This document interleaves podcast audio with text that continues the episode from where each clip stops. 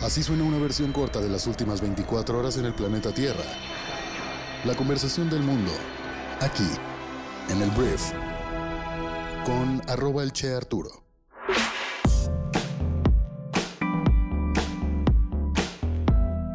Hola, muy buenos días, bienvenidos a esto que es el Brief para este viernes 16 de abril. Yo soy Arturo Salazar, uno de los fundadores de Briefy, y vamos a comenzar a hablar de las noticias que debes conocer el día de hoy. Hoy vamos a empezar hablando de Estados Unidos, porque el día de ayer Estados Unidos impuso sanciones a Rusia por su presunta interferencia en las elecciones presidenciales del año 2020 y su supuesto papel en un ciberataque masivo, además de imponer castigos relacionados con las acciones rusas en Ucrania y Afganistán. Además, el gobierno de Joe Biden anunció la expulsión de Estados Unidos de 10 miembros de la misión diplomática rusa en Washington, incluidos integrantes de los servicios de inteligencia.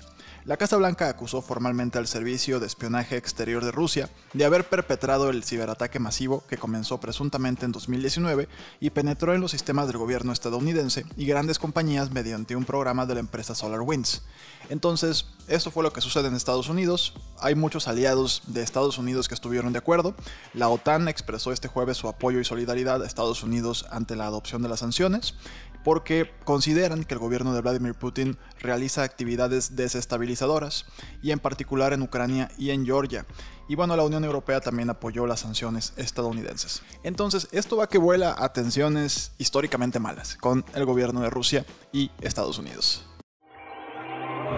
Hablemos de México porque un juez federal de Reynosa, en Tamaulipas, vinculó a proceso a 30 marinos por la desaparición forzada de cuatro personas en Nuevo Laredo en 2018.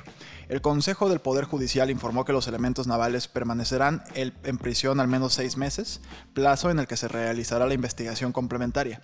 No ha trascendido lo que los uniformados declararon ante el tribunal, pero por lo pronto se le vincula a estos 30 marinos acusados de una desaparición de cuatro personas en 2018. Hablemos de Texas, este estado fronterizo entre México y Estados Unidos, porque Texas pidió al presidente de Estados Unidos designar terroristas a los cárteles mexicanos. El gobernador de Texas, Greg Abbott, pidió este jueves al presidente estadounidense que designe como organizaciones terroristas a los cárteles de tráfico de drogas. Y él escribió en su carta que envió a la Casa Blanca que como gobernador de Texas le insto a que tome medidas inmediatas para combatir los peligrosos y letales cárteles de la droga mexicanos.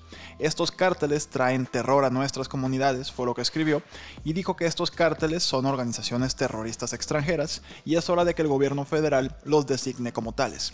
Lo que cambia cuando se les designa a las organizaciones como terroristas es que se amplían los esfuerzos y los recursos para combatirlas. Entonces, obviamente a los Estados Unidos y a sus gobiernos no les conviene decir que en el sur de su país, allí en vecinos, los vecinos mexicanos pues son organizaciones terroristas. Les gusta a los estadounidenses decir que los terroristas están en Medio Oriente, que están lejos, que son pues ahora sí que impenetrables como Estados Unidos. En cambio, decir que son los cárteles mexicanos los terroristas pues los pone muy cerquita, muy cerquita y el gobernador de Texas quiere que así sea. En otras noticias que pues, son relevantes a nivel semanal, ya habíamos hablado ayer o antier de cómo Estados Unidos decidió ya retirar sus tropas de Afganistán y después de Estados Unidos, otros países como Alemania también decidieron también retirar sus fuerzas militares de Afganistán. Entonces, el día de ayer se anunció que el secretario de Estado de Estados Unidos llegó de sorpresa a Afganistán. Anthony Blinken llegó este jueves en una visita sorpresa para presentar el plan de la administración del presidente Joe Biden para retirar todas las tropas estadounidenses antes del 11 de septiembre, cuando se cumpla el vigésimo aniversario de los atentados del 2001. Blinken aseguró que Estados Unidos nunca tuvo la intención de quedarse para siempre en Afganistán y que ya había llegado el momento de salir del país. Las fuerzas talibanes han estado declarando victoria. Han estado diciendo que Estados Unidos perdió la guerra, que ellos ganaron la guerra y que es por eso que Estados Unidos se está retirando de su territorio, pero al final los norteamericanos piensan que el país será capaz de mantenerse pacífico, ya que no estén los extranjeros de todas partes del mundo.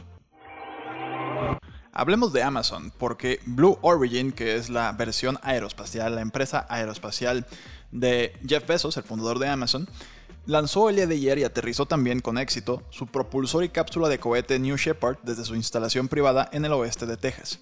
Este era el decimoquinto vuelo de prueba del cohete y al igual que los 14 intentos anteriores no había pasajeros humanos a bordo. Blue Origin dijo que el lanzamiento fue un paso de verificación antes de que comience a transportar astronautas y la realidad es que Blue Origin se quedó atrás en comparación con SpaceX, que es la empresa de Elon Musk, el también fundador de Tesla, pero ahora que Jeff Bezos anuncia que sale este mismo año de la, director, de la dirección perdón, general de Amazon, se espera, y él lo dijo, eh, impulsar pues, una empresa aeroespacial que es Blue Origin para que llegue ahora sí que a niveles increíblemente altos, ¿no? Entonces el capital lo tiene, las ganas las tiene, entonces vamos a ver hasta dónde llega Blue Origin, ahora sí con la completa atención de un hombre como Jeff Bezos. Vamos a hablar de un tema que es triste, es triste de platicar pero se tiene que saber. Solamente el 3% de toda la Tierra, o sea, todo el territorio de la Tierra, el planeta, permanece ecológicamente intacto, según un nuevo estudio. Los investigadores creen que solo una pequeña área de la Tierra, la mayoría en las selvas tropicales del Amazonas y el Congo, o en los bosques canadienses y siberianos, permanece intacta con toda la biodiversidad que existía ahí antes de la intervención industrial humana. Sin embargo, el estudio sugiere que la reintroducción de algunos animales en estas áreas podría ayudar a restaurar hasta el 20% de los ecosistemas de la Tierra. 20%. Ese es el escenario optimista de lo que podemos recuperar y ayudar a restaurar en el planeta Tierra. Vamos a hablar de un tema mexicano que normalmente van al principio, pero ahora lo voy a poner aquí hasta el final porque es algo que acaba de salir. Em, Morena, el partido dominante del país, amplió dos años la gestión de Arturo Saldívar en la Suprema Corte de Justicia de la Nación. Entre protestas de los partidos de oposición, los senadores de Morena y el Partido Verde Ecologista de México aprobaron reformas para que se aumenten dos años al periodo del ministro presidente de la Suprema Corte, Arturo Saldívar, y por ello su periodo terminará en 2024 y no en 2022 como marcaba la ley. El transitorio avalado bajo el argumento de que se implementa la reforma al Poder Judicial señala que la persona que a su entrada en vigor ocupe la presidencia de la Suprema Corte de Justicia de la Nación y del Consejo de la Judicatura Federal durará en el encargo hasta el 30 de noviembre del año 2024. Entre gritos del coordinador del Movimiento Ciudadano, Dante Delgado, señaló que hay un contubernio entre el presidente Andrés Manuel López Obrador y Arturo Saldívar. Y ahora vamos a terminar el último brief de esta semana con unas noticias rápidas. La Tierra podría contener otro planeta enterrado bajo la superficie. Esta podría ser la razón por la que nuestro campo magnético tiene un punto débil cada vez mayor. Este punto débil puede ser causado por pedazos de un planeta antiguo que golpearon la Tierra y se hundieron en el manto. Un yacimiento romano descubierto en Scarborough es aclamado como el primero de su tipo en el Reino Unido. Los restos de edificios cerca de la ciudad de Yorkshire se dice que es el descubrimiento romano más importante de la última década. Pronto se soltarán los mosquitos genéticamente modificados en Florida. La empresa Oxitec planea liberar mosquitos genéticamente modificados en los Cayos de Florida y Oxitec dice que su tecnología combatirá el dengue, una enfermedad potencialmente mortal, y otros virus transmitidos por mosquitos como el Zika. ¿Qué podría salir mal? Un nuevo estudio estima que hasta 2.500 millones de tiranosaurios rexes vivieron en la Tierra en el transcurso de unos pocos millones de años. Hubo más T-Rex que colimenses en toda su historia, creo. Los datos económicos del jueves mostraron que algunas partes de la economía de Estados Unidos, como las ventas minoristas, han regresado o superado los niveles previstos a la pandemia. No obstante, cerca de 8 millones de personas siguen sin trabajo gracias a la recesión inducida por la pandemia.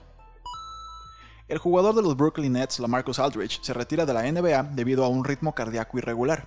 Aunque dice que está mejor ahora, calificó su condición cardíaca esa noche como una de las cosas más aterradoras que ha experimentado. Muy bien, muchísimas gracias por haber estado aquí. Esta fue la conversación del mundo que espero te sirva mucho y te genere mucho valor en tus conversaciones en el día de hoy. Espero que tengas un gran fin de semana y yo solamente te quiero pedir tres cosas. Por favor, descarga nuestra aplicación móvil, comparte este programa y suscríbete a nuestro newsletter para que tengas todas las noticias todos los días en tu correo electrónico. Todo esto y más en briefy.com. Te mando un abrazo, nos escuchamos el lunes en la siguiente edición de esto que es el Brief. Yo soy Arturo. Adiós.